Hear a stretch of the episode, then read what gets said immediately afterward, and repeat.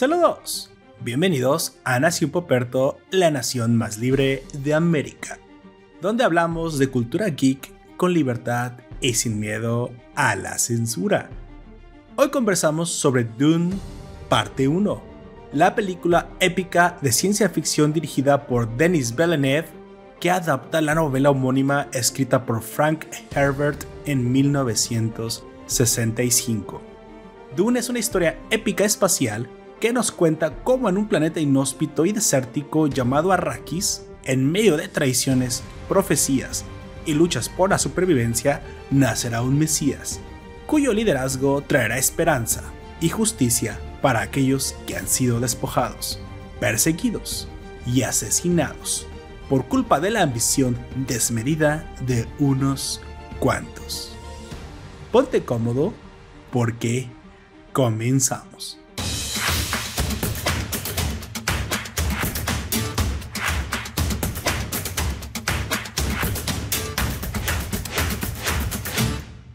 Bueno, gente, en esta ocasión eh, yo soy Roberto, seré su anfitrión. Eh, también me acompaña, como siempre, la estrella más brillante del firmamento chileno.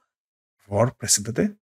Un gusto, como siempre, saludar a todos, a todas y a todos donde nos escuchar, a la hora que sea, en, la versión del universo de Dune que, le, que más prefieran, sea con David Lynch, con Villeneuve o con eh, Cualquiera es válida, me parece, esta vez. Mi nombre es Comics aquí ahora.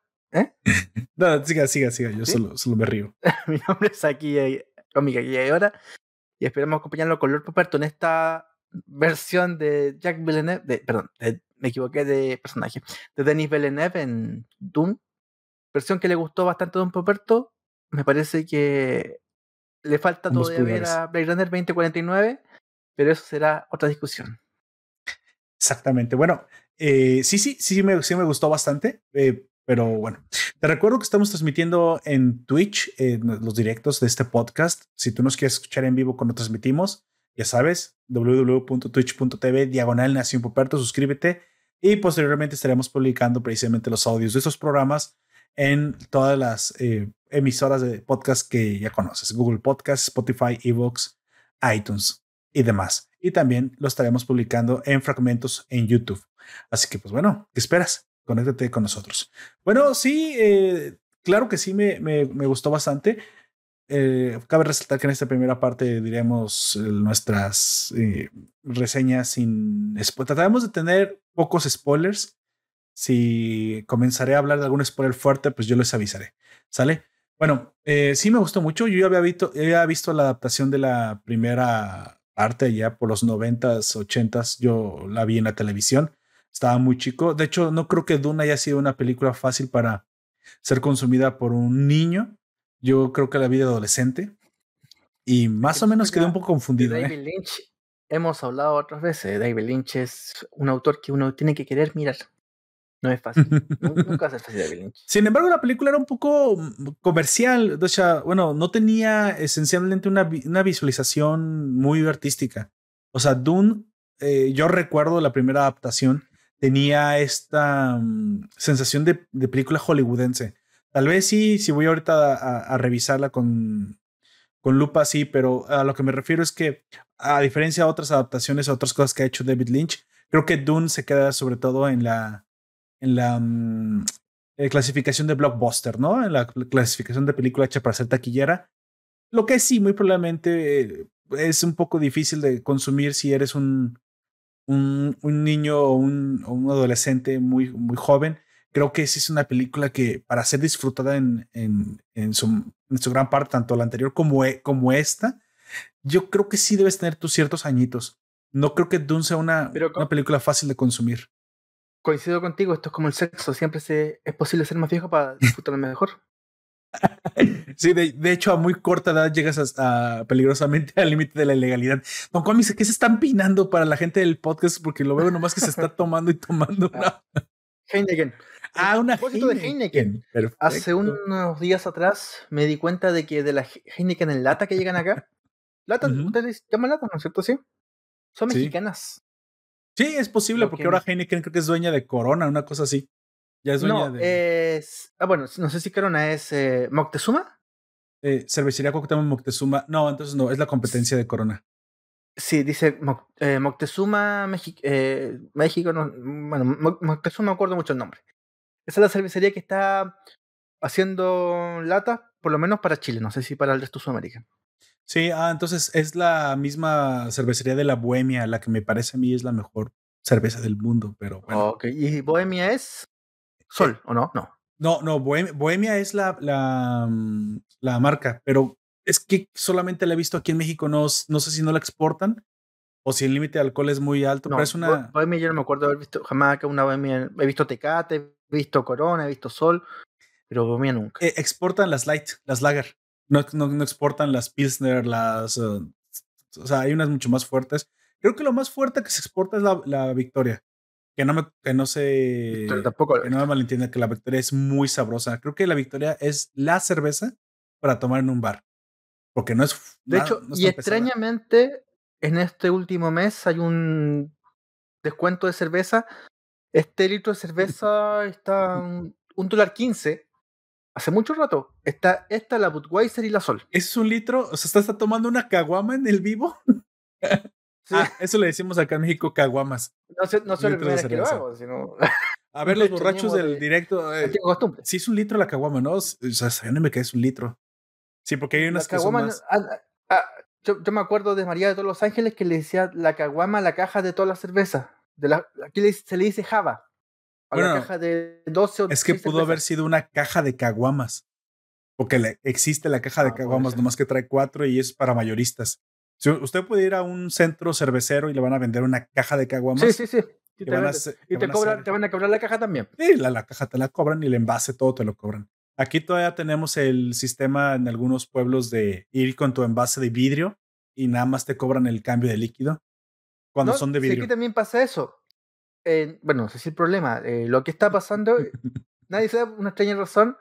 Em, el litro de esta Heineken eh, Sol y Budweiser está un dólar 15, cosa que es bastante extraño para una cerveza retornada en Chile. Eh, salvo las promociones de las nacionales que son bastante malas. Usted nada más aproveche el bug. que curiosamente ahorita aprovecho para hacer otro comercial porque yo casi no tomo cerveza, me, me, gusta, es, es, algo que voy a corregir en mi vida, me tengo que hacer más alcohólico, obviamente, no sé qué me está pasando, pero en esas épocas aquí, cervecería, creo que es como de suma si no me equivoco, saca una cerveza conmemorativa muy, muy oscura y muy, yo creo que muy fuerte, que se llama Nochebuena. Es deliciosa la Nochebuena, pero esas son cervezas, no, no sé si, yo digo, yo creo que sí son porter sin filtro, o sea, directo, eh, lúpulo y no más molido, no filtrado, algo. Con cuchillo. Muy sabrosa, eso sí, pero extremadamente fuerte esa, esa cerveza. Sí, dos, tres y creo que ya andas cantando en la, noche. Bueno, avancemos precisamente. ¿Qué pasa? Dune anterior y esta Dune creo que eh, tienen, para introducir, tienen una, un dejo de, película, no, no de arte, sí, pero sí de ciencia ficción, ¿sí? ¿Por qué no? Es ciencia ficción, pero también un tipo de película profunda. Es este tipo de películas que se tenía, que en aquel entonces era raro, se tenía que hacer más de una parte porque la, la historia era inmensa, se trataba de abarcar la, la novela original, que para, para, los que hayan leído la, la, novela original es una novela riquísima en detalles. Yo no la he leído, pero conozco a alguien que sí y me dijo, ¿sabes qué? Es que con todo y que las películas son, tratan de ser grandes, inmensas y que eh, no, no tiene nada que ver. O sea, de hecho, podríamos hablar de la trilogía original, porque después van sucediéndose los libros, pero ya después de la trilogía original se pierde un poco el contenido. Y el autor se da cuenta que es famoso y empieza a publicar, publicar. Muy parecido a lo que pasa con, por ejemplo, otro ex, no sé si éxito, ¿ah? pero que está en eh, Apple TV, Fundación. Fundación, sí. Cuando uno habla de Fundación, habla de los primeros tres libros. De hecho, hubo una medio, medio polémica porque Fundación parece que le cambiaron un poco la historia y eso parece ser que arruinó bastante la, segunda parte de los puristas o de aquellos que conocen la historia original, yo escuché que, que hay una parte que está muy bien, pero que a partir de cierto punto en adelante la historia se cae completamente. Isaac Asimov también dentro de esta...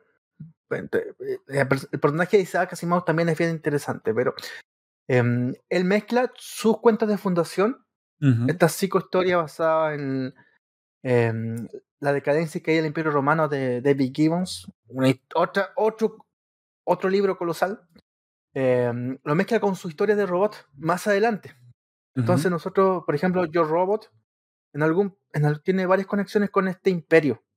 Y por ejemplo, hay un libro que se llama Fundación y Tierra, Fundación y Robot. O sea, todo, su universo es uno solo, básicamente. Sí. Eh, uno, yo no soy, no he leído toda la obra de Isaac Asimov, pero por lo menos si a uno le, se masturba con esa weá, con eso de la de la ciencia ficción. canon, tenemos un, en, por lo menos en Isaac Asimov tenemos un universo complejo, completo, todo. Aparece el multivac, el multivac es una especie de internet que evoluciona a través de los años y que en algún punto es capaz de decidir eh, por un solo voto, por una sola persona que vote, quién es presidente y quién no, porque tiene la gracia de estadísticamente determinar cuál es la curva de crecimiento o no de un candidato. Bueno, en ah, algún punto Multivac también se hace dueño del, del Tierra. Mucho más adelante en la historia, eh, tenemos a los seres humanos ya hechos esencias espirituales en el universo dando vuelta. El, buscándose en sí, ni siquiera sin un cuerpo. Como te digo, el universo de Isaac Asimov es increíble. Pero tenemos las, tres primeros tomos que es Fundación, Fundación Original. Muy parecido pasa con, con Dune, que los tres primeros ya tenemos a Dune bastante establecido. Y ya después ya el autor se da cuenta de que él puede seguirle sacando láminas al corte y ya empieza a publicar mucho. Me parece que son 8 9. Sí, ya se cae. Bueno, Incluso en, el caso, en el, caso de Fundación de Isaac Simov, son siete u ocho. Y yo alguna vez vi un libro que dice, eh, autorizado por la Asociación de Isaac Simov, tal autor publica Fundación, no sé, cuatro mil años en el futuro. Y se extiende la, historia más. No sería una mala idea también apuntarnos por aquí en, los, en la tarea, tal vez darle una visita a Fundación. No tengo Apple TV, pero lo encontraré por medios alternativos. Pero, pero, hay que leer ese libro. me, gustaría verla. Me cayó bien porque descubrió que cuando uno, cuando uno paga la suscripción se puede ver en HDR 4K. Sí, claro, no, de hecho yo pagaría todas las que pudiera, pero obviamente pues eh, ya tengo 4 o 5 y dije, bueno, hay un, hay un nivel donde ya no puedo ni siquiera consumir todo. Y bueno, las plantas, no. ¿se, ¿se, acuerda que dije que iba a pasar esto? Bueno, en algún momento los que me han escuchado desde antes o los que me han seguido desde antes saben que dije que cuando comenzaran a aparecer tantas plataformas iba a suceder una de dos cosas. O estabas obligado a hacer un round robin, que es rentas un mes, un mes no, un mes sí, pero es un poco más difícil.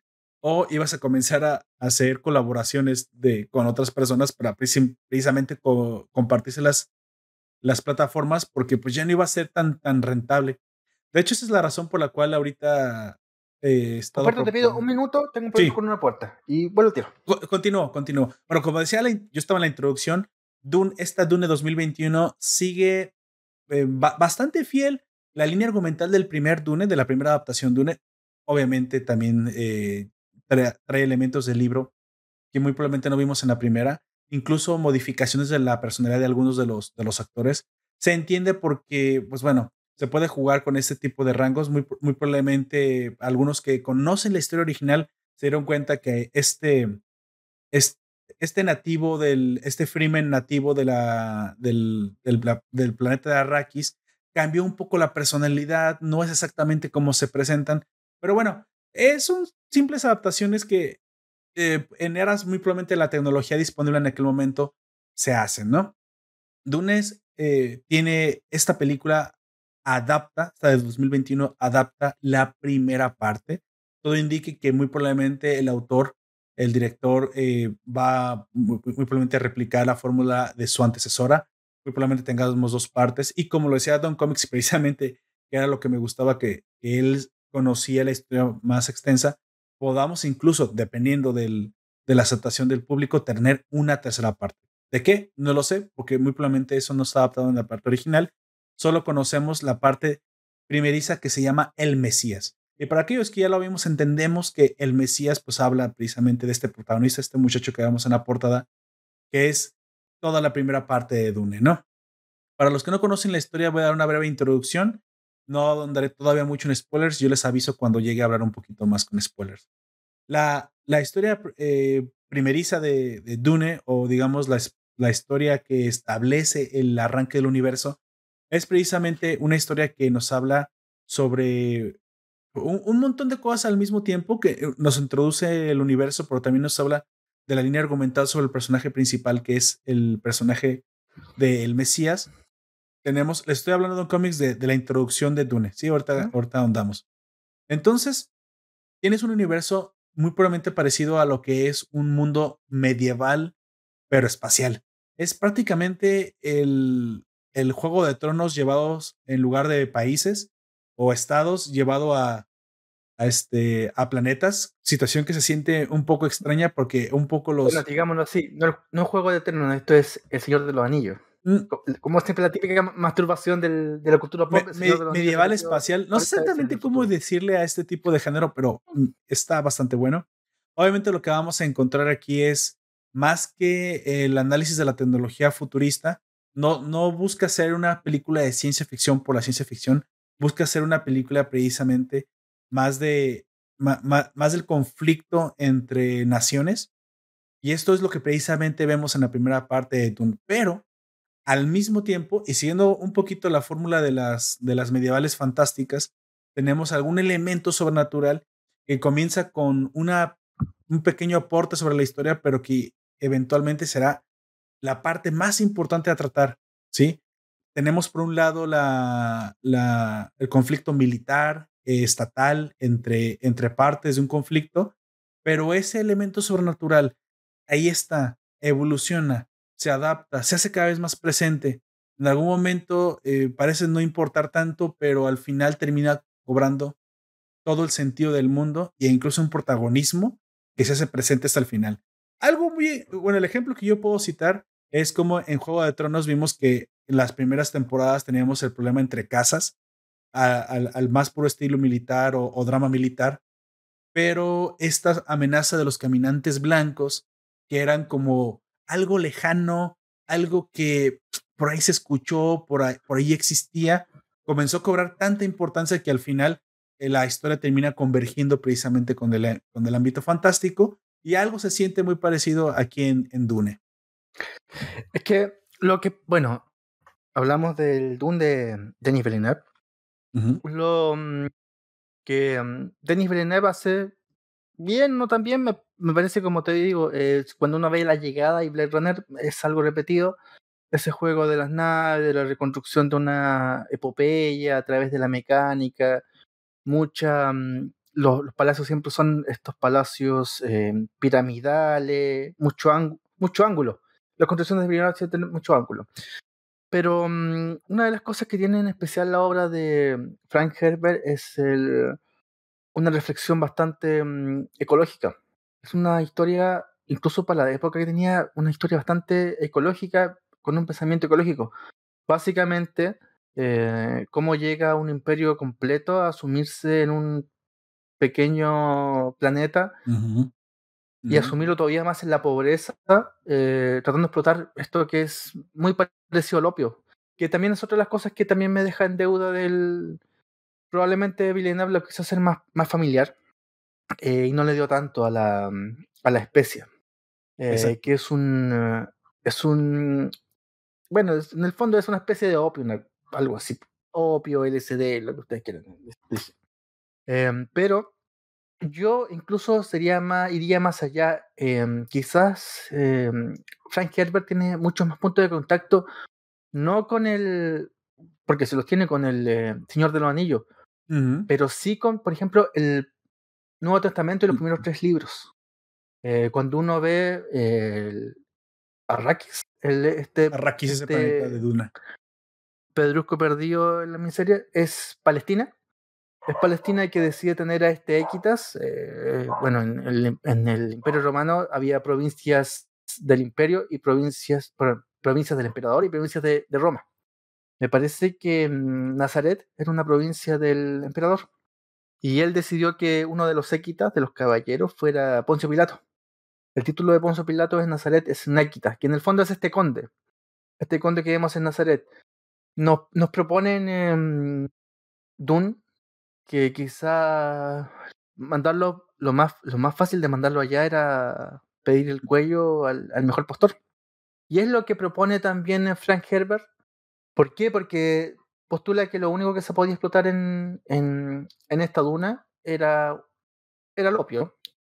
Sí, para, en eso no se. Para unos era una droga y para otros era combustible. Es que es muy curioso ese, eso. Ese, es el. Ese es el. Yo creo que ahí, va la puerta lo que juega muy bien Frank Herbert, porque si él te postula que sería posible que los. Eh, eh, ¿Cómo se no, no, no son los capitanes, no son los navegantes de naves espaciales, pueden encontrar nuevos eh, agujeros de gusano a través del cual viajar por menos tiempo por menos horas, o sea, por menos, por menos tiempo, a través de más espacio.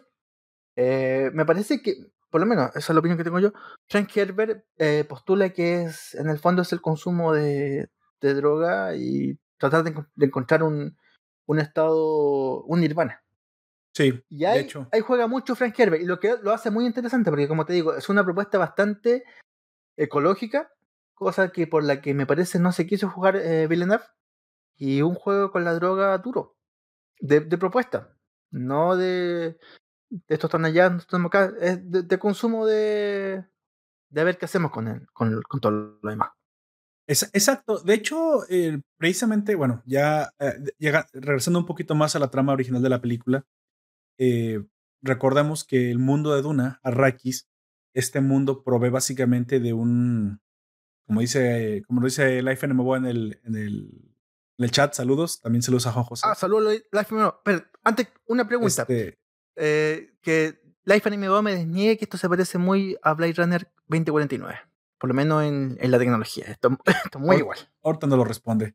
Entonces, este petróleo muy probablemente eh, eh, con ese valor es algo súper, súper deseado en la galaxia. Recordemos que aquí tenemos un universo dividido en planetas que se rigen por casas feudales. Entonces tenemos el clásico eh, organigrama de daimios japoneses, donde un señor feudal, un duque, un marqués, un encargado de cierto, de cierto territorio, no puede tener más poder que el emperador.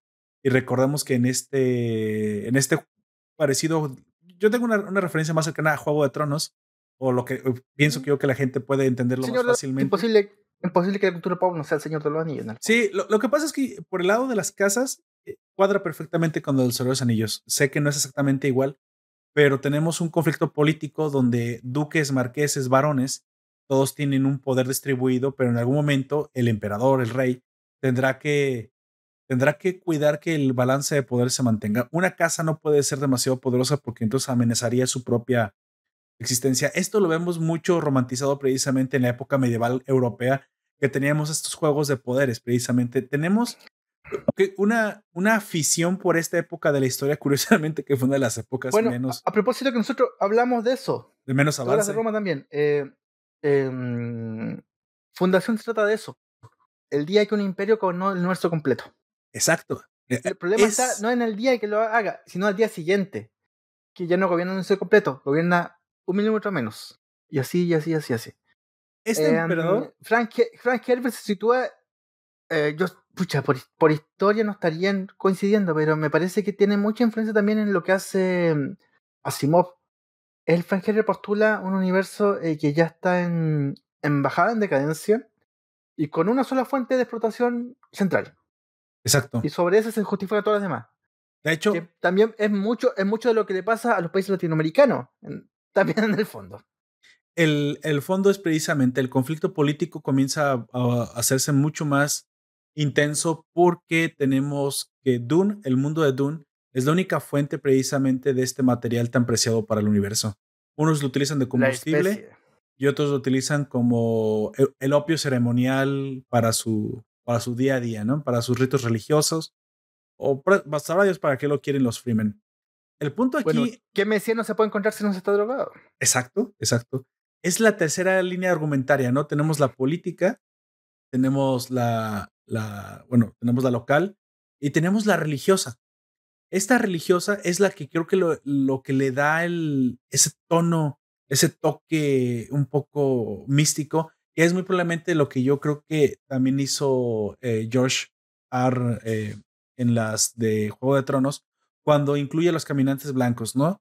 Un conflicto político puramente eh, un mundo semifantástico con simplemente eh, dragones, pero en algún momento el punto, el punto mágico es el que se, se vuelve más potente.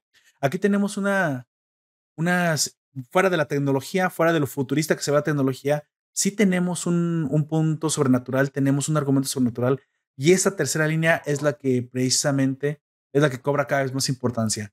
Se ve interpretada o se ve eh, más, mm, digamos, más incluida a través de la madre del personaje principal, que ella es miembro de una, mm, una congregación religiosa que dirige todo, todo el mundo desde las sombras.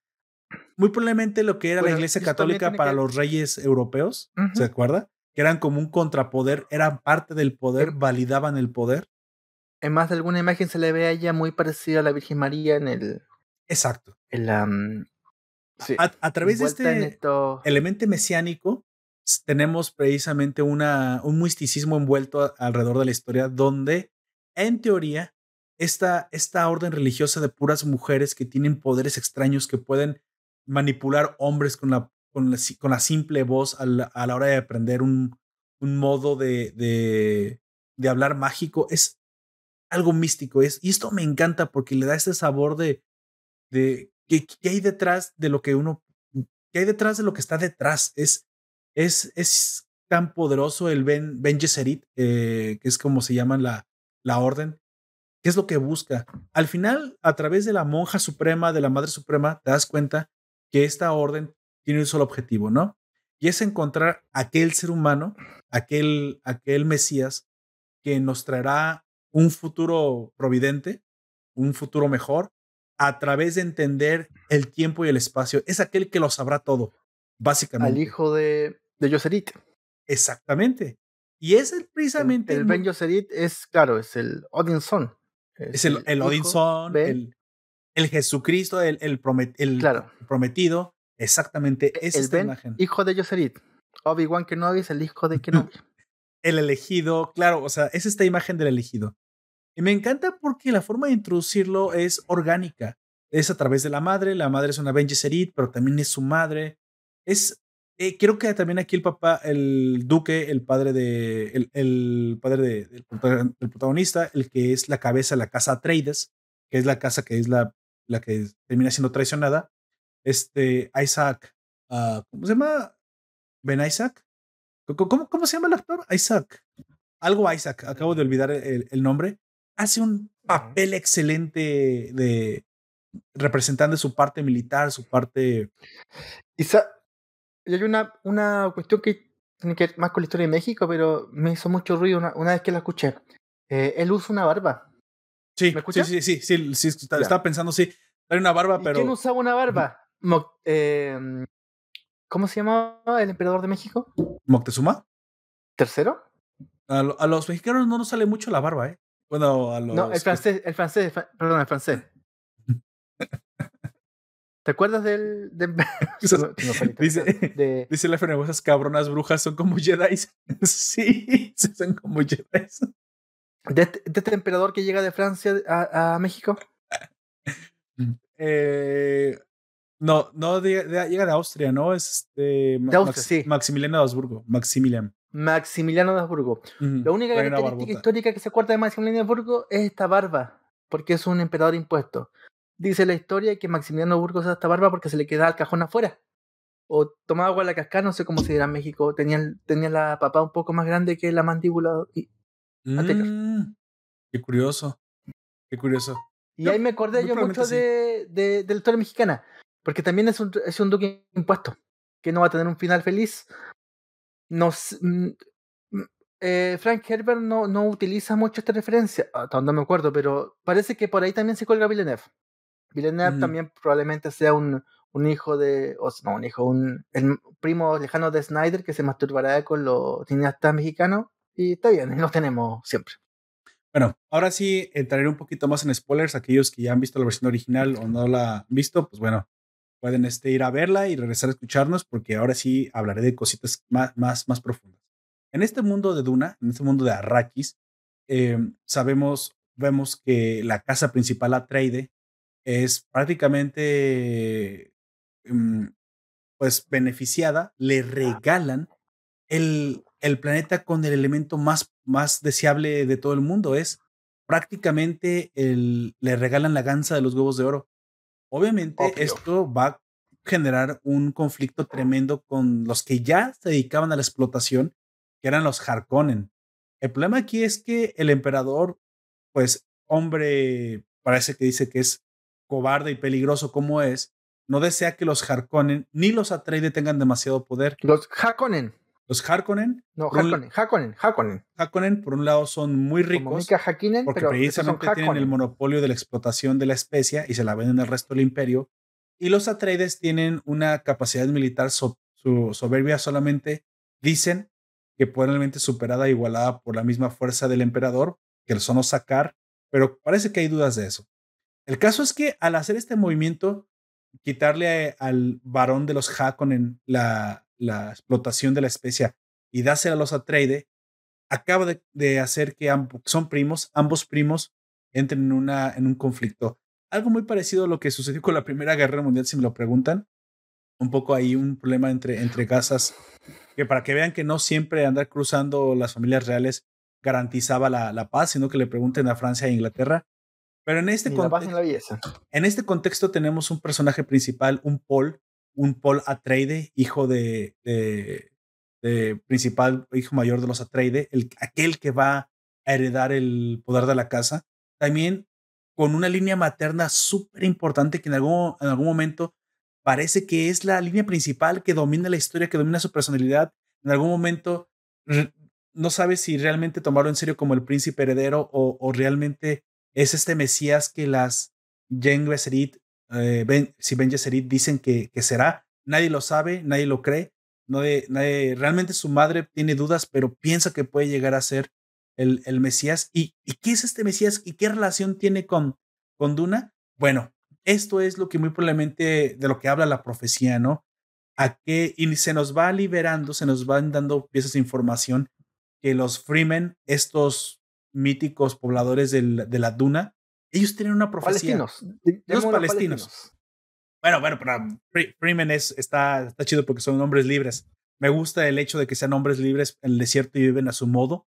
Te, están diciendo con la palabra de que ellos no están atados a ninguna clase de, de reino, ninguna, ninguna ley supranatural a ellos. Ellos son libres y se enfrentan al desierto y el desierto los ha hecho fuertes.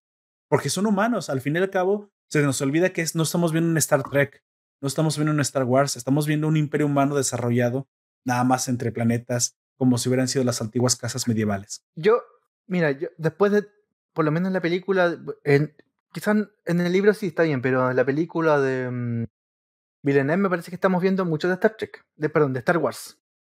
Mucho de Star Wars. Un, un, poco sí la inspiración, me imagino que es porque también Star Wars tiene esta sensación de religión supranatural espacial pero aquí, aquí específicamente hay una, una, una pista que te, que te da, ¿no? Este muchacho Paul de alguna manera tiene una relación directa con la especie. Estaba predestinado a su casa, a que su padre fuera galardonado con la explotación de la especie. ¿Por qué, por Atreide tiene alguna situación especial con esto?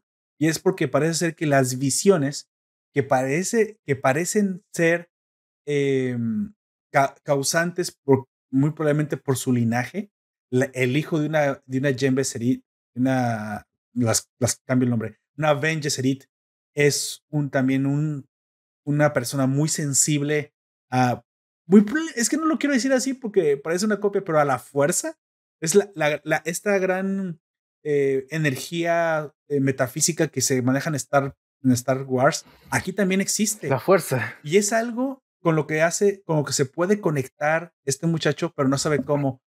Pero recordemos que los Freemen o los palestinos tienen una, una clase de religión y una clase de costumbres en las que utilizan precisamente la especia no como un combustible, sino precisamente como un medio para llegar a un estado alterado, diría Antonio Escotado.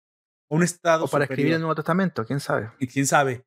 Entonces, lo que. O el Apocalipsis. Es que este muchacho con poderes psíquicos se conecte con su estado alterado, suficientemente alterado, precisamente para obtener información del futuro. Y eso es lo que se dice que será el nuevo Mesías, aquel que podrá ver el futuro más allá del tiempo y el espacio a través del universo y nos llevará a la tierra prometida. Básicamente, es el, no exactamente como lo estoy diciendo, pero es exactamente, es la idea principal del Mesías en Duna. ¿Y, quién lo va a llevar a la tierra prometida? ¿O quién, le, ¿O quién le va a enseñar esto? ¿Quién le va a acercar la especie? Obviamente María Magdalena, obviamente la mujer, la mujer siempre es el catalizador del poder del hombre, sino que le preguntan a la madre y a la esposa, y la tenemos precisamente representada en esta, esta preciosa morena llamada Zendaya, Zendaya algo, pero es, la muchacha es guapa, no es, no es muy voluptuosa. Un poco la cara al sol, parece comercial de perfume. Creo que le queda bien. A mí Zendaya no me, no me gusta especialmente mucho, pero creo que en esta, en esta película le queda especialmente bien el, el papel y creo que, aunque salió muy poco, tendremos que ver más de ella. También seamos eh, realistas, es una chica que pues viene de ser actriz adolescente con Spider-Man y todo esto y apenas estamos viendo una Zendaya que podrá o no desarrollarse como una potencial estrella del cine en el futuro. Pues bueno, a través de, de, esta conexión metafísica con la, con la especia, es que Paul Atreide obtiene, obtiene una visión que le dice que su casa caerá, que los Atreide serán destruidos completamente por los Hakonen, traicionados por el emperador y dejados a la deriva por aquellos que supuestamente son sus aliados. Y en algún momento... sobre la arena se levantará un imperio. Y, en algún momento sobre la arena... Una serpiente. Que parece particularmente vacía, está llena de un montón, de un, de un entramado de cuevas llenas de personas, llenas de seres humanos deseosos de escribir su propio destino que solo necesitan una sola cosa y es un líder. Y Paul Atreide es el líder que no deseó ser, que nunca pensó ser, que no pidió ser. Pero como le dice Aquaman, bueno, es que, bueno, es que para mí es Aquaman es no solo, no solo un líder, sino también la especie. Exacto, sí, pero esa la especie es su herramienta no hay para que no se mueva con benzina. Bueno, como le dice, de hecho le dice su padre, el liderazgo, un líder a veces no, no, no, lo pide ser. Simplemente el destino toca y tienes que responder. Y me gusta mucho eso. Me gusta mucho eso porque a pesar de que fue para mí, a mí en parte se me hizo hasta corta la película, eh, cuando recibe el, anillo, la, la continuidad del, legado, híjole, es, eh, es portentosa. Y ya, ya, entramos un poquito más en la fotografía. Don Comics, antes de que yo viera la película, me mandó un spoiler eh, al WhatsApp y me dice, la película es presuntuosa. y la verdad ah, es que sí, lo es. Es portentosa, es presuntuosa. Aseveración, yo estoy, trato de entrar a Twitch, no puedo. Me parece que um, Life Anime Boss todavía está ahí. Puede responder. ¿Se parece mucho esta película a Blade Runner? En la, en la, mm, no solo en las máquinas, bueno, a lo que ha hecho siempre Denis Villeneuve. La llegada también se parece mucho. Me parece que tú no has visto Blade Runner 2049. No. Bueno, hay quien me responda. Mm, sí, pero sí le he visto. si quiere, si quiere, porque yo no puedo, no puedo entrar a Twitch. Solo pongo en twitch.tv em, me, me parece que es muy pretencioso. Toma mucho. eh, las, las, típicas pausas, te enseña la maquinaria. Vemos mucho desierto, la extensión eterna. Me parece. Por lo menos yo no estoy he visto otras veces las películas de Villeneuve siempre lo mismo. No sé usted, eh, Don estoy leyendo el chat y me estoy botando la risa. Bueno, eh, sí, sí es una fotografía muy solemne. Creo que tiene muchas de las escenas de contemplación. En algún momento entramos en algún debate, Don Comics y yo, hace mucho tiempo eh, que hemos estado reseñando películas. A mí me gusta mucho. A mí me gusta mucho cuando es bien llevado y sirve para darle grandilocuencia y solemnidad a las escenas. Me, la tengo que, creer. Duna, sin estas escenas lentas, pausadas, de contemplación, de gran portentosidad, sí, ¿por qué no? Un dibujo pretencioso, una, una trama que no le interesa si le, si le cae bien o no, te cae bien, es, es la trama que es, es la historia que se tiene que contar. Aquí la, la arrogancia no, no, es, no es entendida como es, sino por las, la, la soberbia, la arrogancia la majestuosidad son parte integral de lo que es Dune. Me encanta, me encanta. Es, es algo que, sobre todo si lo ves en 4K HDR, y creo que también esto juega muy a favor del director. Puedo coincidir contigo y también coincido en que cuando uno se suscribe a HBO Max se ven Sí. HDR. Pero lo que no coincido es que esto ya lo, hemos visto tantas veces Villeneuve, desde la llegada, Blade Runner, otra vez, otra vez lo mismo. La, llegada sí, la llegada sí, sí creo que fue un... Eh, como te digo, ya es repetitivo ya. Em, eh, Frank Herbert mm, hace un libro impresionante, entretenidísimo, eh, complejo. Villeneuve no llega a esa capa. Em, quizás tiene una visión también muy del siglo ¿cómo se llaman? Centennial, muy centennial de la película está bien, tiene que venderla para un público. Quizá en 10 años, como le pasó a Blade Runner, va a ser un éxito y todo va a ser una película de culto, pero ahora me deja bastante que desear. Esto se ha visto mucho de Villeneuve. Otra vez, verlo de nuevo, no sé qué sentido tiene. Tienen la crítica siempre dura, mordaz y al, y al punto de Don Comics. Yo soy un simple mortal un poco más. un, poco más plácido. Es, este, si tienen una buena pantalla, sinceramente, gente, si tienen una buena pantalla, si tienen la oportunidad de, disfrutarlo en su máxima calidad, háganlo. Este es el tipo de películas por las que vale la pena pagar el 3DR en el cine, el 4DX o lo que sea que tengan ahora en su máxima capacidad, la máxima experiencia, sonido, THQX, RT, DTS, cuadrimensional, lo que puedan. Porque la verdad es que otra de las cosas que juegan mucho a su favor es que en esas escenas contemplativas portentosas y pues básicamente que son, son de la, marca, la firma de Delenev. También tenemos una música de Hans Zimmer que, pues, bueno, que acompaña el momento y que, bueno, que también hemos mucho que muchos directores también se han aprovechado de escenas así con la música de ese señor, como el mismo Nolan en sus películas. Recordamos que Nolan también utiliza este elemento de, la, de las escenas contemplativas. Aquí el punto es no exagerar y saberlas meter, pero yo creo que Dune no hubiera podido ser, no hubiera podido transmitirse como es. Ahora, otra cosa. También no es que Dune tenga una historia tan exageradamente entramada, ¿eh? es un poco simple la situación aquí. Tengo que ¿Tú dices el libro o la película? La película. La película. Es, es ah, simple lo que nos, nos, muestran. O sea, estamos en la película. No, el libro es, yo sé que los elementos de la película es, tienen que ser eh, resumidos. Lo que extrae, lo que se logra extraer y lo que nos logra contar con pocos personajes, porque la verdad es que no son tantos los que aparecen, creo que tienes que seleccionar muy, muy bien. Eh, aquí creo que lo hace bien tienes que seleccionar con pinzas exactamente qué mostrar y qué no para que se entienda la historia, pero que también puedas transmitir esta, este, dejo de, grandilocuencia de la, de la trama, sabiendo, incluso arriesgándote, que no tendrás una segunda película para explicar muchos, muchas puertas que, abriste. ¿Va a haber segunda película? ¿Perdón? ¿Va a haber segunda película? Sí, sí, va a haber segunda película. Está confirmada la segunda película para julio del 2023. La confirmaron hace un mes atrás. Se me hace demasiado. Yo creería que es un error no, para el siguiente año. No, una de las cosas que a mí me llama la atención de esa confirmación, primero, em, cuando nosotros vimos la larga saga de El Guantelete Infinito en cine que se llama In Game y la otra no sé cómo se llama, eh, Infinity Wars, algo así. Eh, Esa película se hizo una. Se hizo la. No, pues es Endgame la última y la primera Infinity War. Ah, sí, ah, ok. Sí, sí, supongo. Esa película se hizo una. En el fondo, una película de siete horas. Sí, sí, sí. Algo muy parecido. Lo mismo pasa con Kill Bill. Kill Bill, eh, Tarantino hace una película de. ¿Son cinco horas o algo así? Pero una película que la dividen dos.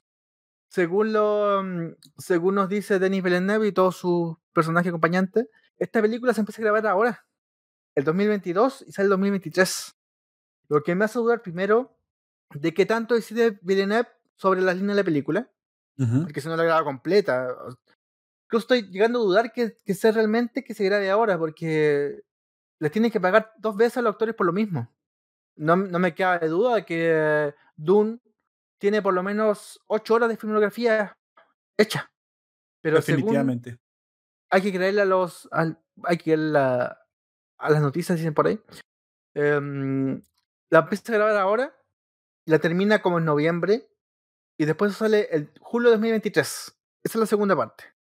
O sea, básicamente la película hacía un punto suspensivo. Que todos sabemos que es imposible porque quien vio esa película sabe que esa película no termina ahí. Es imposible que termine ahí, sino un video musical. Es imposible. O sea, sale las minas bailando reggaetón. Es un video musical eso. Em, lo segundo, eh, me parece que quizás no tiene suficiente peso para justificar una película de 6 horas Villeneuve. Por mucho que nos repita sus naves estelares desde la llegada a Star Trek, Nadie le cree mucho a Villeneuve. Y tiene que hacer esto para ver ¿cómo funciona? Después del primer mes de estreno, nadie me habló de la película. Nadie se acordó de esa película. Hasta que llegó HBO Max y tampoco nadie se acordó de esta película, salvo nosotros. Pero mm, déjame dudar de muchas cosas de Villeneuve como director, que creo que es posible dudar. Y mm, de su falta de. Mm, no sé cómo decirlo, de arrojarse a hacer cosas nuevas. Porque él no hace cosas nuevas, siempre repite lo mismo. Como yo lo veo. Bueno, la película definitivamente no es una mala película. Creo que es una cinta que se atrevió a muchas cosas. Que si te gusta el cine de Villeneuve, muy probablemente te, va a gustar. Es una película comercial, no es especialmente difícil de consumir. Lo que decía yo al principio es que muy probablemente no está dirigida a cierta franja de edad que busque cosas más rápidas, con más acción. Esto es una prácticamente una ópera contemplativa. Están muchas cosas son hechas así, muchas cosas son grabadas así, pero por lo general la franja de edad que te, consume ese tipo de cosas está más en sintonía con, con los millennials que con los mismos centennials. Ahora, fuera de eso, es las actuaciones, creo que eh, podemos estar de acuerdo, las actuaciones son adecuadas. Eh, sublimes especialmente no, creo que... Sí, sí, sí. Tampoco es que puedas ver demasiado las actuaciones, sinceramente. Eh, creo que Paul, Paul Atreides, o el, personaje principal, que en este momento no recuerdo el, el, nombre del actor, es creo que se lleva la carga más fuerte de la película. Tampoco dije, no es, no es que tenga que pasar por eh, es, especialmente si uno quiere ver un buen resumen de Jesucristo Super, de, perdón, de um, Dune, tiene que ver Jesucristo Superstar de 71. Me parece que es un buen resumen de, de este Dune. Es perfecto, porque tiene mucha música, es bien pop, y bien reflexivo. Lo que no tiene en muchos aspectos este Dune. Por ahí me parece que va la, por lo menos lo, que yo veo. Claro, claro, eh, definitivamente.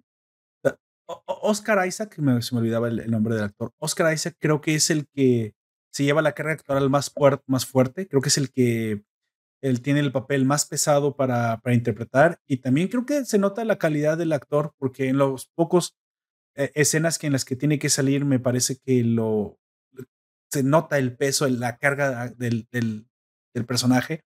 Eh, lo maneja de forma sublime. Esta, esta última escena de su, de su muerte, la traición del tío, bueno, de, su primo, que muy vendría siendo el tío de, de Paul, es este, una escena, pues yo la esperaba un, poco más, más sangrienta, pero es, es, es, una escena que te deja ver lo que tienes que ver. Eh, eh, Oscar Isaac ve, logra transmitir el dolor, la desesperación, creo que lo logra, logras creer la traición por él. Él es el que te hace. ¿Quién lo puede hacer? a Fernando Maximiliano José de María de Habsburgo, Lorena primero, que no seas. Cosas random Don Comics, perfecto. Hablemos de la historia de México, porque no.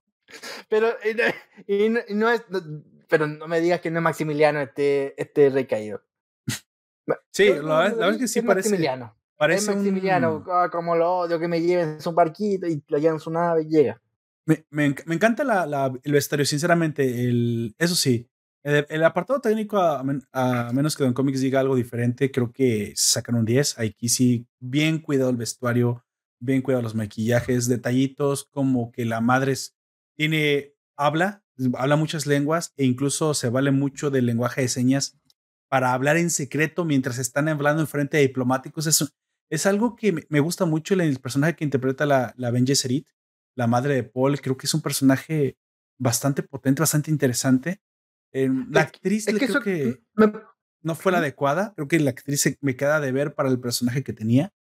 Pero... Es que eso no se, explica mucho en, el, en, la película, pero sí en el libro. La, la, bueno, la Ben Gesserit o el elegido Gesserit no pueden hablar especulando porque cada vez que ella hablan es posible que invoquen algún demonio. Sí, sí, sí. Por eso no hablan cuando tienen que dar instrucciones. Tienen esta voz mística e incluso me quedé pensando que esa es la razón porque muy probablemente todo te das cuenta al final que es posible que estas Ben Gesserit son las que han y no, no es posible, son las que han hecho este entramado de traición. Esta, el, el emperador puede ser que sea simplemente el muñeco frente a la verdadera voz del, del de mando que es esta orden. Porque si un, simplemente con la voz pueden hincar un hombre, pueden incluso destruir un imperio. Me, me, parece que quiero ver más de esto, me parece que quiero que desarrollen un poco más esta línea argumental. que no fue tan desarrollada precisamente en las películas principales. Exactamente. Ahora, el, el, mundo, el mundo me parece que está muy bien llevado a cabo. Creo que muchos de nosotros queríamos ver. El, el gusano es un protagonista esperado. Queríamos ver cómo, cómo nos íbamos a sentir. Desde Beetlejuice no había un gusano tan lindo. de hecho, de hecho, desde Tremors no habíamos, no habíamos sentido miedo por pisar el piso. Y eso es lo que yo quería ver. De cierta manera, me, me parece que hacen, te venden la idea que están en otro planeta. Yo en ningún momento crucé por mi casa. Ah, miren, esto lo están haciendo así. Están aquí en el desierto del Sahara haciendo esto. No, creo, creo que me la vendieron, creo que me la creí. Creo que se siente el peligro. Creo que yo también. Y corran, corran súbanse a una malita piedra porque, porque se siente. Creo que este es un acierto, de, no sé si de la música, de, de, lo que tú quieras que sea, pero el, gusano es impresionante.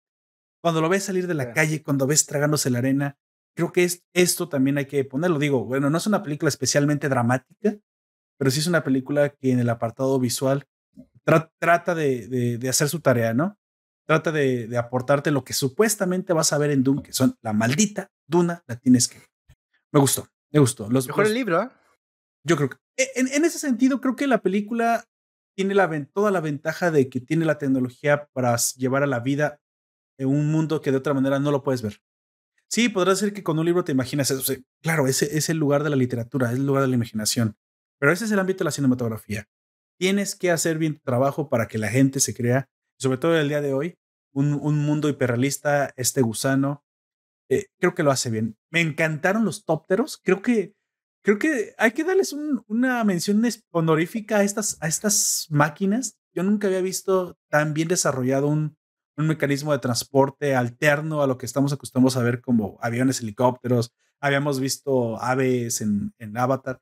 Pero estos tópteros, estas libélulas mecánicas, me encantaron. Yo creo que, yo creo que disfruté cada vez que salían esas máquinas. Eh, no, no sé si es algo que, un detallito que se quisieron incluir, pero se agradece. El, el, el detalle de, de, meterlos como un medio de transporte muy bien detallado, que aparte salen varias veces. De hecho, te, te, te llegas a, a familiarizar mucho con la máquina al grado de que te parece natural. Eso es lo que quiero decir, te parece natural su uso en este mundo. Creo que también es algo bien llevado. No, no sé qué rama de la cinematografía estudie el, hecho de, de introducir la fantasía como el realismo mágico, pero lo logran. Porque terminas ignorando estos detalles y te centras mucho más en lo importante que es eh, qué está pasando con los personajes, qué está sucediendo con la traición, qué está sucediendo con la invasión de los Hakonen y la traición del emperador a los Atreides. O sea, eso te importa más. Bueno, en algún momento me importó un, un comino que mataran a, a Aquaman, a este. A, ¿Maximiliano? No, a Aquaman. Que bueno que también estaba todo barbudo, pero este más bien parece un polinesio. Eh. Este, ¿cómo se llama? Jason Momoa. Eh, ah, sí, sí, sí, mátenlo. no, no importa. O sea, esto se está poniendo bueno.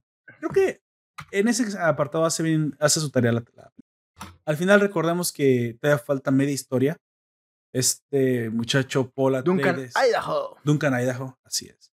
Paul Atreides tiene que volverse prácticamente un líder para los Freemen él tiene una visión durante la película en la que él se ve a sí mismo liderando eh, este nuevo imperio que construirá, esta nueva casa Atreide que levantará con, con brazos y piernas construidas de hombres libres. Y nadie le creyó. Exactamente, contra un emperador, contra una opresión imperial y que, bueno, se, se, pondrá bueno. Es, es, creo que, no quiero que nadie haya visto esta película, que sí la haya visto y no se haya quedado con ganas de ver la segunda. Eso es, eso es algo que es muy a su favor. Dirás, ah, ya que no llegue. No, no, creo que Dune sí te deja un cliffhanger. Al menos la curiosidad de saber cómo se va a desenvolver esta historia, aunque ya sabes. O sea, y es que ya si ya viste Dune ya sabes qué va a pasar, pero me gustaría ver cómo lo hará Villeneuve. Sí, muy probablemente veremos otra vez un, la mitad de, de, escenas sobrevaloradas, pero bueno, ese, ese, es, el, ese es el cine que hace, ¿no? Así que, pues bueno, cómics que no le, no le no nos ha dicho qué le parecieron a usted. ¿Cuáles fueron los elementos que más puede rescatar de la película? Me parece una película mm, pretenciosa. Eh, me parece que esto de Villeneuve lo he visto muchas veces, lo vi en Blade Runner 2049. Me parece que el argumento del libro es precioso y quizás tiene algunos tópicos que toma Villeneuve. Me parece que mmm, lo propuesto tenía una mala, mala impresión de que era interesante ver la película en 4HK sin haber pagado eh, la suscripción. Y me parece que mm, si uno quiere pensar en eh, Maximiliano verdad, ah, perdón, quiere ver, pensar en esta historia de verdad, tiene que ver la historia de Maximiliano cruzada con la historia de Jesucristo en Nazaret y eh, Ponce Pilato. Em, aparte de eso, vendrá el 2023, quién sabe, esta película ya pasó el olvido, bastante el olvido. Y mm, en algún momento quizás alguien se acuerde de ella y pasa a ser un éxito de, de friki. Por el momento me parece que tiene Es una película comercial. Es, es Hollywood al 100%. O sea, si tú la ves con tu pareja, la ves con amigos, es una película que se puede disfrutar. Voy a decir algo, bien, bien horrible, ¿eh? porque a mí no me gusta el autor. Pero me parece que. Ya nos queda clarísimo, Don Comics. Porque David Lynch lo hizo en su momento, que es un maestro, pero así con todo y con la mierda de. Mm, mm, bueno, mercachifle de estafador que es la de Jodorowsky, todavía sigue siendo la mejor película de Dune. Jamás, nunca he hecho. Cuando lo tienen, eh, fuertes declaraciones de Don Comics. Nos dice la FNBO Los jinetes de gusanos. Claro, nos, la película todavía nos debe muchos elementos. Pero la FNBO todavía no me responde. Yo no podía entrar, no puedo entrar a Twitch. Y sé que me está poniendo por Twitch la FNBO, pero con Blade Runner 2049, ¿tiene mucha cercanía o no? Pues, pues yo sí la vi de un cómic y a mí me parece que sí. Bolivia, México y después vuelve. Las escenas, las escenas eh, sí tienen este dejo de. De hecho, la misma velocidad. Eso sí, creo que se lo voy a conceder. Blade Runner 2049 tendría que haber sido más rápida para el tipo de historia que es. Y yo. Pero que lo malo de esta película, Blade Runner 2049, fueron todos, todos, todos, todos. Harrison Ford. Creo que es de lo mejor, de lo más rescatable. Mm, es que yo creo que se arrancaron todo. Esa película se olvidó. Y se tapió. Sí, a mí me pareció mala, mala 2040. Y eso que a mí me encanta la ciencia ficción. Y yo siempre tengo una opinión. Pero muchas veces tiene acá las naves, esos silencios, eso ver cómo la máquina agarra otra máquina. Pero creo que el mundo se prestaba. Lo que pasa es que el mundo de Dune sí se prestaba para. O sea, le hizo un, no le hizo un flaco favor el hecho de que fuera una película un poco más medieval y menos tecnológica. Y creo que le jugó a su favor en esta ocasión eso. Así como cuando llegan los, los alienígenas y todo el sincretismo de los alienígenas, en la, en la, llegada también juega a su favor la llegada con, eso. O, sea. o, o quizás eh, Villeneuve, masturbándose a los Stan Lee, quiere pensar que él hace un universo completo. Desde la llegada hasta adelante. Y entre medio está Runner. Bueno, sí, en el año 10.140 está Dune. Los toma todo. Bueno, eh, si alguno de ustedes quedó con la pregunta, entonces, ¿qué demonios? Poperto dice que sí la vea. Don Comics dice que mejor me saque los ojos. No, véanla, véanla. Eh, sí, definitivamente sí la pueden ver. No, la, no van a odiarla. No la van a odiar. Ya ah, trato de dar una opinión bastante moderada. No la van a odiar. Creo que es una película que si ustedes lo permiten y tienen un buen material, hardware en su casa, una buena pantalla, un buen sonido, la van a disfrutar. Muy probablemente, como dice Don Comics, para, depende de los gustos, podría llegar a ser olvidable. Ah, bueno, una película más, tal vez dominguera, tal vez, tal vez para pasar el rato. Pero la verdad es que definitivamente tiene una propuesta interesante. Eh, para los que no han visto la primera Dune, sería mucho más interesante. Y para los que ya la vieron y solo quieren ver llevado a la tecnología del 2021, a los gusanos, a las guerras, todo esto. Bueno, también muy probablemente ahí recibiste lo que tú querías, ¿no? Que era precisamente ver una versión fotorrealista de las dunas. Y como digo, creo que es lo mejor de la película. El mundo se lleva, para mí se lleva un 10, porque el fotorrealismo del mundo se alcanza perfectamente. De ahí en fuera lo demás, pues bueno, ya, ya, ya tú decidirás si te gusta, te gusta o no. Por último, si quieren ver una buena película, Blade Runner 20, perdón, Blade Runner, simplemente, Ridley Scott eh, está en Amazon. Es la mejor película de ese film. De hecho, curiosamente, quiero, quiero comentar, yo he estado viendo ahorita en este momento dejé en paz Amazon y de, comencé a ver un montón de cosas que tenía trazadísimas en, en Crunchyroll, que me prestaron una cuenta de Crunchyroll porque yo tengo Funimation. Este, pero yo no había visto todo Naruto Shippuden completo. Yo había leído el manga de Naruto Shippuden. Naruto Shippuden son 400 episodios, así que pues, ya se imaginarán. Tengo, ahorita estoy en un, enrachado en una en, una, en un maratón para ver todo Naruto Shippuden. Ya llegué a la parte de la guerra de, antes del Tsukuyomi Infinito. La verdad es que lo que quiero decir es que incluso esta serie, que es un poquito viejita, la estoy disfrutando como nunca por, verla en una, una pantalla grande, con un sonido moderno. Creo que no sería una mala idea para aquellos que tienen Amazon, esto lo digo para aquellos que tienen Amazon, revisitar mucho del contenido que tenía Amazon porque yo vi que se puso a remasterizar muchas cosas. Así que, cosa curiosa, hace como un mes simplemente, no sé por qué me saltó a la, la ventana, vi Beetlejuice. Ya se recuerda, esta película donde sale este Winona Ryder, su primera película que la llevó al estrellato. Es y tremendamente graciosa. Creo que, no sé, hace años que no había visto Beetlejuice, pero la disfruté diferente. Creo que hace la diferencia un mejor sonido, una mejor imagen. El, y Amazon tiene esta cualidad, tiene, tiene la, es la única plataforma que yo he visto que tiene, aparte, un inmenso catálogo, inmenso en verdad, creo que es la plataforma con un catálogo más grande, nada más que tienen que aprender a buscarlo porque su, la queja más grande de Amazon creo que para muchos es su, su, su aplicación. No es tan intuitiva, no está, su algoritmo no es tan user friendly. Pero que ninguna intuitiva, sinceramente ninguna. Realmente ninguna. Nomás que Netflix decide que, que tú veas por, por ti y ya, pues mucha gente que no quiere buscarle, pues ya. Yo estoy viendo, a propósito que pasó por Amazon, estoy viendo Dawson Creek. Clásico de clásico. Temporada 6. Un cómics que está viendo ahí una novela.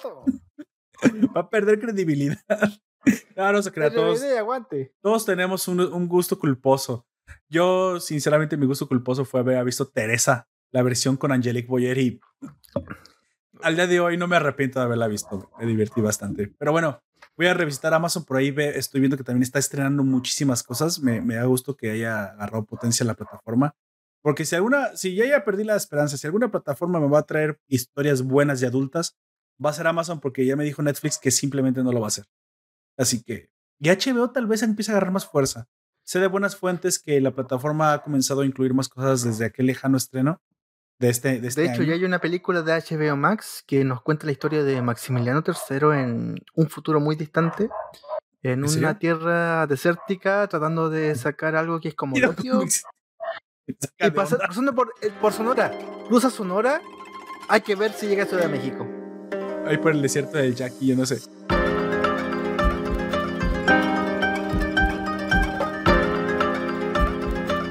Bueno, ya, ya, este, ya no tiene sentido lo que estamos hablando. Así que, bueno, me voy despidiendo. Este, muchas gracias por aquellos que nos acompañaron en el, directo, en el vivo.